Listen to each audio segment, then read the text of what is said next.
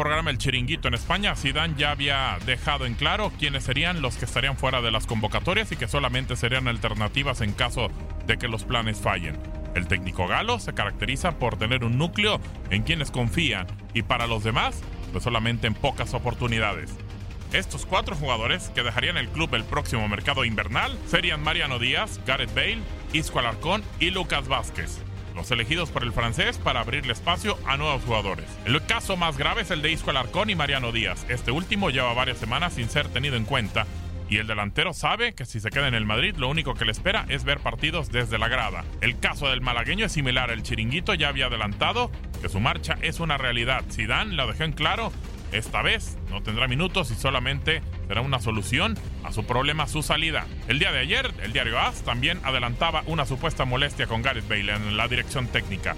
Quienes adelantaban que bueno, aparentemente no valoran lo suficiente su esfuerzo y de seguir así la situación, el galés pedirá pronto su salida. Buscaría destino en la Premier. Por otro lado, a pesar de que Lucas Vázquez fue un jugador ampliamente utilizado por Zidane en su primera etapa como técnico, esta vez las cosas han cambiado y el español sabe que la directiva no lo va a renovar más. Su contrato termina en junio del 2021 y para evitar dejarlo ir gratis se han puesto manos a la obra para darle una pronta salida. Para tu DN Radio, Gabriel Sainz.